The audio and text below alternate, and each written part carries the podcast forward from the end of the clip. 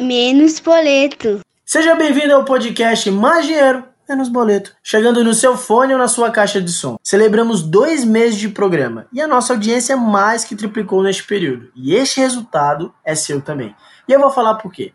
Toda vez que você compartilha nas suas redes sociais ou indica para alguém, você ajuda a disseminar o nosso conteúdo. Agora deixa eu falar uma coisa para vocês. Se vocês ouvirem aí uma batucada, alguém martelando aí uma parede, carro ou moto passando, buzinando, alguém falando alto aí ao fundo, não estranhe. Hoje aqui em casa tá mais complicado para gravar, todo mundo resolveu fazer barulho hoje, mas não podemos deixar de gravar o programa, então vamos nessa. Então não estranhe.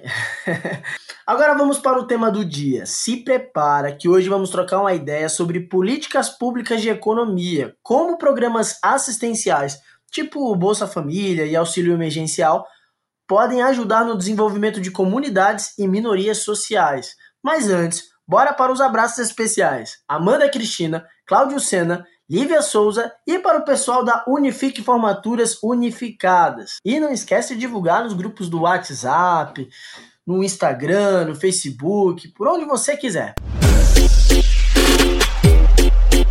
Olha aí, quem sabe faz ao vivo, bicho! O nosso convidado hoje é o Daniel Duque, pesquisador do Instituto Brasileiro de Economia e Fundação Getúlio Vargas e também membro do Livres. Mas antes de começar a nossa entrevista, já quero agradecer a Isabela Patriota, diretora de Políticas Públicas do Livres, que fez essa ponte para que essa entrevista acontecesse.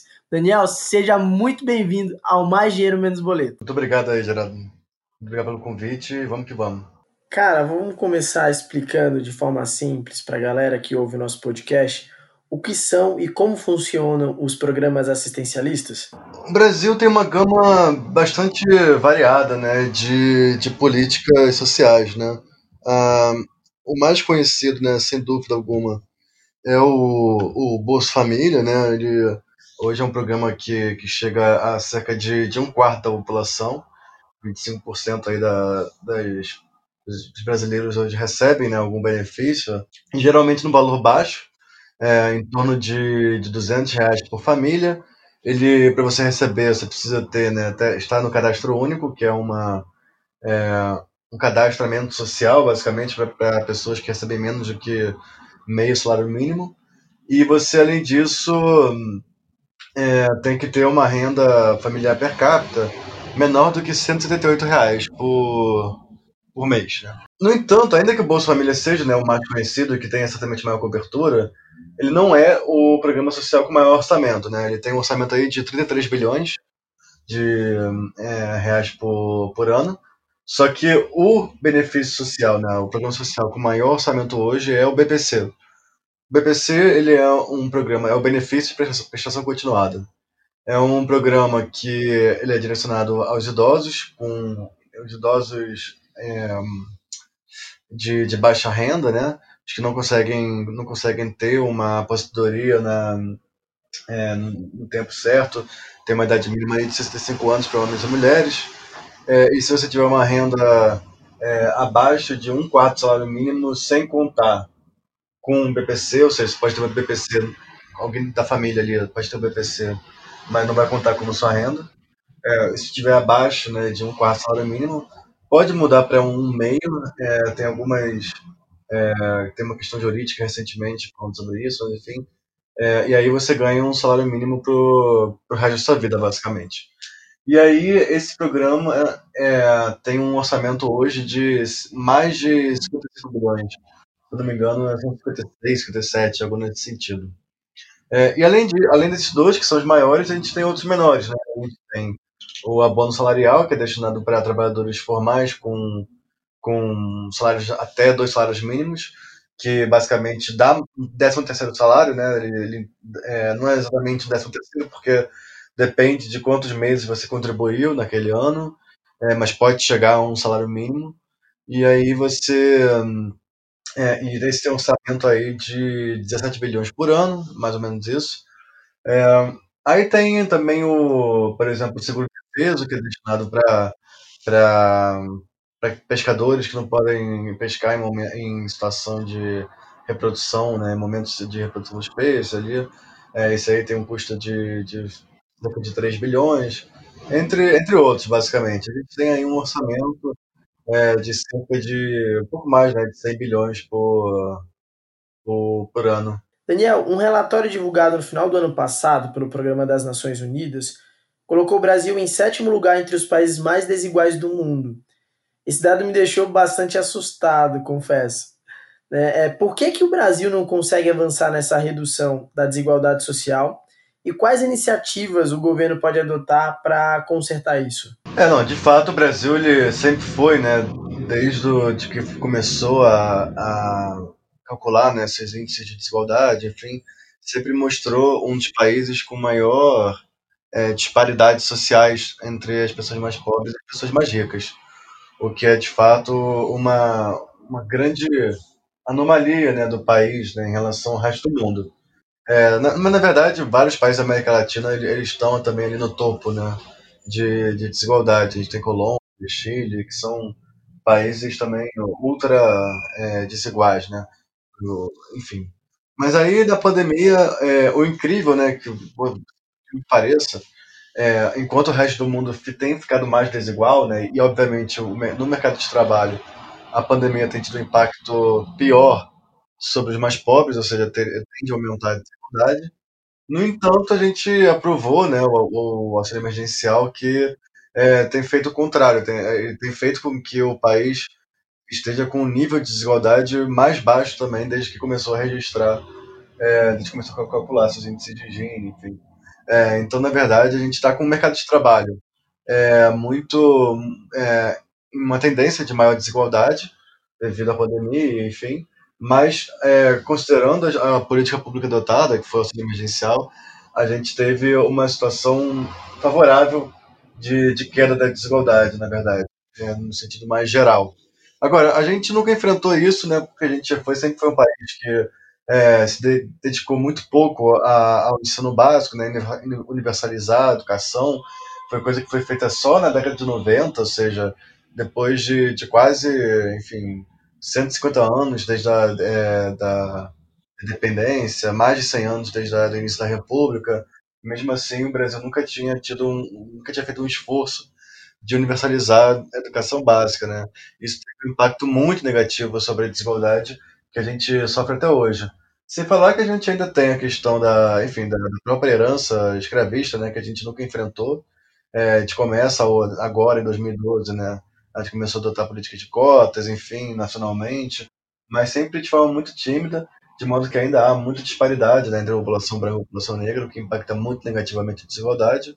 Sem falar outras questões que a gente enfrenta, assim como o resto do mundo, né, como desigualdade de gênero, enfim, esse tipo de essas é, discriminações também que estão muito presentes no, é, em outros países. Mas, enfim, essa combinação toda de fatores aliado a um orçamento social, né, que apenas há pouco tempo começou realmente a chegar uma parcela importante da população mais pobre, é, com a introdução do, do Bolsa Família, né, um pouco antes do Bolsa Escola, o Auxílio Gás, o Fernando Henrique também faziam isso, mas ainda tem um orçamento muito baixo, né, o, o, orçamento do Bolsa Família aí é 33 bilhões, como eu tinha falado, que é em torno de meio por cento do PIB apenas. Daniel, recentemente você concedeu uma entrevista para o Valor Econômico sobre como o auxílio emergencial reduziu a extrema pobreza no Brasil ao menor nível em 40 anos. A pergunta é: esse programa ele vai provocar um efeito passageiro na vida dessa população carente ou pode impulsionar alguma mudança social? Assim, não, não dá para esperar né, que o auxílio emergencial ele vai ser algo permanente. Ele, vai, ele é uma, um programa social muito caro, né? ele custa cerca de 50 bilhões por mês que é bem mais do que custa o Bolsa Família por ano, né? É, o Bolsa Família é 33 bilhões por ano, auxílio emergencial é 50 bilhões por mês, por isso que a gente tem visto tanto impacto sobre desigualdade, pobreza, etc. É, muitas pessoas estão usando né, esse, recurso hoje para, fazerem até é, pequenas obras, enfim, que nunca tiveram acesso, fazer compras de, de. A gente tem, é, a gente tem visto, por exemplo, que o comércio varejista é, excluindo material de construção e carros, né? já está já tá no mesmo nível que ele estava antes da crise, sim, certamente impulsionado né, pela, pelo auxílio emergencial. E, é, enfim, a gente está é, tá vendo toda uma situação atual bastante atípica no sentido que tem muita gente hoje que está com muito mais dinheiro do que sempre teve, graças ao auxílio, mas ela é passageira porque o governo não vai conseguir nem com Renda Brasil, que seria um Bolsa Família turbinado, né? Não vai conseguir chegar a, ao montante do, do auxílio emergencial. Então, infelizmente, essa situação, por mais positiva que ela seja, ela vai é, ser um, de certo modo passageiro, mas trouxe né, um impacto positivo de pressionar o governo por, por mais redistribuição. Né? Acho que isso foi uma, algo que saiu de, de bom né, permanentemente aí do auxílio. No dia 19, na quarta-feira, o governo anunciou que estuda prorrogar o auxílio emergencial até o fim do ano com parcelas menores. Acredito eu que essa decisão foi tomada por conta desses é, impactos positivos que você já mencionou. E o programa também acabou impactando positivamente a aprovação do governo Bolsonaro por parte daí de uma população que antes é, reprovava o governo dele. É possível que o governo estenda esse programa por um período ainda maior, incluindo ele em, um plano de retomada econômica aí ao longo de 2021? Não, o, o governo ele adotou esse programa e conseguiu adotar é, porque foi aprovado o orçamento de guerra que, que meio que suspende o, as regras fiscais né, da, que, o, que o governo está tá sujeito em, em, anos normais. Né? Mas é, virando o ano, chegando em 2021 o governo tem que cumprir a lei de responsabilidade fiscal, tem que cumprir a lei do teto, enfim. É, e aí não tem espaço no orçamento para pagar o auxílio emergencial. Por isso que o governo está falando de prorrogar o, o, auxílio até o final do ano, porque ele não, não, não conseguiria fazer isso é, no ano que vem, entende? É, agora, é, sem dúvida, o impacto positivo ele existiu, é, ele existe ainda, é, mas é, aquele negócio, a gente está conseguindo fazer isso agora porque quem está emprestando dinheiro para a gente, né, quem, os credores que do, do governo, eles acreditam que, passado esse período emergencial, o governo vai, vai seguir o teto, vai manter as regras fiscais, enfim. É, é mais uma questão de, tá, por enquanto, enquanto a gente está nesse momento meio maluco, pode gastar à vontade, mas é, em momentos de uma normalidade, assim, você tem que ter um programa social mais alinhado com a sua capacidade fiscal. Falando ainda sobre esses programas de transferência direta de renda, direcionados a famílias em situação de pobreza, como Bolsa Família, Bolsa Escola e auxílio emergencial, de modo geral, por que, que esses programas são importantes para a economia? Os programas sociais, né, eles têm um impacto tanto de, enfim, de econômico, tanto de, assim, digamos, de curto prazo quanto de longo prazo, né? O de curto prazo é, é de fazer a, a economia de é, de uma grande parte da população, o consumo né, de uma grande parte da população é, ficar acima de um, de um mínimo né, que, que, o, que o governo estabelece, enfim, é, permitindo assim que a gente tenha maior é, produção por, por município, enfim, por municípios mais pobres. É, tem estudos que mostram, por exemplo, que o Bolsa Família, quando ele foi expandido em 2009, né, os municípios que aumentaram mais as cotas né, de, de orçamento do Bolsa Família é, aumentaram a, a, taxa de formalidade, né, o número de empregos formais naqueles municípios, então é, tem todo um impacto econômico positivo ali nesse sentido. E tem um efeito é, positivo também de longo prazo, né? Assim, por exemplo, você quando você cresce numa família com muita carência, né, com enfim, com uma insuficiência de renda muito dramática, é, isso vai ter um impacto negativo ao longo de toda a sua vida, né? Então você é, é o que o pessoal chama então é, de não é exatamente isso, mas é como se fosse uma armadilha da pobreza.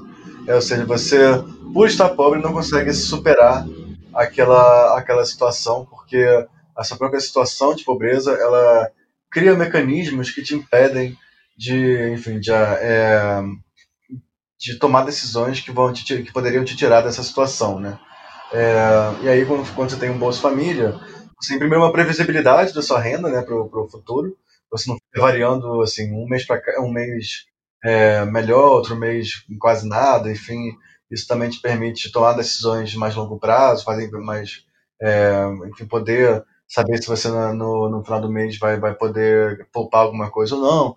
É, tudo isso tem impactos super positivos. Né? Então a gente é, tem esses dois impactos, é, esses dois impactos é, de curto e longo prazo. Daniel, tem pessoas que criticam esses programas alegando que pode criar uma certa dependência por parte das pessoas que recebem esse dinheiro e tem quem defenda que os programas são essenciais para diminuir a desigualdade e serve como ferramenta para impulsionar o desenvolvimento econômico. De que forma esses programas contribuem de fato para reduzir a desigualdade social? Bom, o, bastante, né? Assim, mas talvez num sentido assim mais moderado do que devia até, porque é, você combate a desigualdade, né? Com é, com transferências, enfim, e aí com, é, quanto maior são essas transferências, quanto maior o orçamento dessas transferências, e quanto mais progressivas elas são, ou seja, quanto mais elas chegam aos mais pobres, mais se combate a desigualdade social, né? É, o Bolsa Família, por exemplo, é um exemplo de uma de uma política social que, que de fato chega aos mais pobres. Ela é super progressiva, ela dá mais dinheiro para quem precisa mais, é, mas tem um orçamento muito muito baixo, né? O, o BPC, por outro lado, ele, é um, ele tem um orçamento maior, né, de mais de 50 bi e tudo, mas ele chega a, a menos a pessoas mais pobres do que o Bolsa Família, por exemplo. É, mesma coisa, bônus salarial, ele tem aí um orçamento ok, enfim, mas ele chega a, a pessoas que não estão muito precisando né, de uma política social. Então, na verdade, a gente tem uma situação em que a nossa melhor política social, que é o Bolsa Família, ela é relativamente subfinanciada né, em relação a outras que têm maior, é, maior recurso, principalmente per capita, né, por, por beneficiário mas é, que não chegam tanto né, aos mais pobres, basicamente. Aqui no podcast, já recebemos diversos empreendedores de comunidades que desenvolveram negócios e serviços para atender demandas locais que são ignoradas por diversos segmentos do mercado. Vou te dar um exemplo. O Traz Favela, lá de Salvador, é, foi desenvolvido para atender aquela população das comunidades que alguns serviços não chegavam até lá é, para fazer entregas de delivery. Um exemplo. Como que a iniciativa privada e as instituições públicas podem apoiar esse tipo de iniciativa que pode contribuir é, de forma direta para reduzir a desigualdade social? A, a, iniciativa privada, eu acho que ela está cada vez mais né, se dando conta de que, de que ela não pode ignorar né, uma fração tão grande da população, é, como sempre fez, né? E as políticas sociais, elas é, também ajudam né, a, aumentar essa percepção, porque quando as pessoas têm mais dinheiro no bolso, né, por transferência de renda, enfim, a gente consegue, o, o mercado ele consegue prover alguns serviços, enfim, que podem ser consumidos pela população. É, então, eu acho que parte tanto de uma necessidade, né, de, enfim, da, de engajamento mesmo da, de atores do mercado, enfim, e aí e, e também do, do governo de, de aumentar as transferências, enfim, para poder fazer com que é, os, a população mais pobre ela tenha também acesso ao mercado. Para quem está ouvindo o nosso programa, também deve estar se perguntando neste momento: como eu posso ajudar? Né? Qual é o meu papel como agente transformador? Eu acho que a gente tem que sempre primeiro cobrar, é, cobrar que o governo ele consiga é, esteja provendo um bom serviço público, um bom, uma boa política de transferência, boa política social, é, com bem desenhada, enfim. Esse tipo de coisa eu acho muito importante. E, além disso, também é, eu acho que é super relevante a gente, é, assim, individualmente, né, se a gente puder, é, também sempre prestar algum tipo de ajuda a pessoas que precisam de mais, é, de, enfim, sejam mais dependentes né, de programas sociais, é, muitas podem estar, por exemplo, podem ser elegíveis e não saber, por exemplo, um tipo de política social. É, é o tipo de coisa que, que a gente pode fazer enquanto indivíduos que pode realmente mudar a vida é, dessas pessoas, caso a gente consiga fazer com que elas tenham de fato acesso às políticas públicas às quais elas têm direito. E para quem quer aprender mais sobre o assunto, Daniel, você pode nos indicar algum conteúdo? É, vamos lá. É, tem um livro da, da pesquisadora Sônia Rocha, né? Que é um livro super interessante e que me fez. É, que, que, ensina muito sobre o histórico né, das políticas sociais do Brasil. É, eu tô. O nome é justamente Transferência de Renda no Brasil: O Fim da Pobreza. Ele é um livro que saiu em 2012, se não me engano, 2013. Então ele está um pouco desatualizado, ele pega dados ali tipo 2011, 12, mas faz o panorama desde a década de 70 do de como funcionaram as políticas sociais no, no país. E eu acho que acabou ficando né, um trabalho super interessante. Outro livro legal também aliás, qualquer trabalho é muito legal, né? Do, do economista Marcelo Neri, né?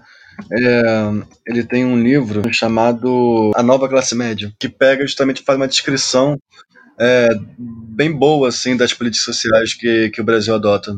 É, se quem quiser acompanhar, tenho, tenho feito trabalhos é, sobre auxílio emergencial é, no, no blog do IBRE, acho que o IPEA também está fazendo vários trabalhos legais sobre isso, é, e vai, vai continuar acontecendo muita coisa é, nesse campo, né, tendo em vista os, os acontecimentos recentes. Bom, o programa está acabando. Muito obrigado pela entrevista, Daniel, por trazer é, reflexões importantes hoje. Maravilha, cara. Não, muito obrigado.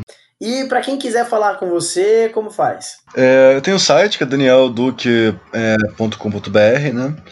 E, um, e meu e-mail é daniel.duque.econ, S-O-N, arroba gmail.com. Quem quiser, só dar, mandar lá.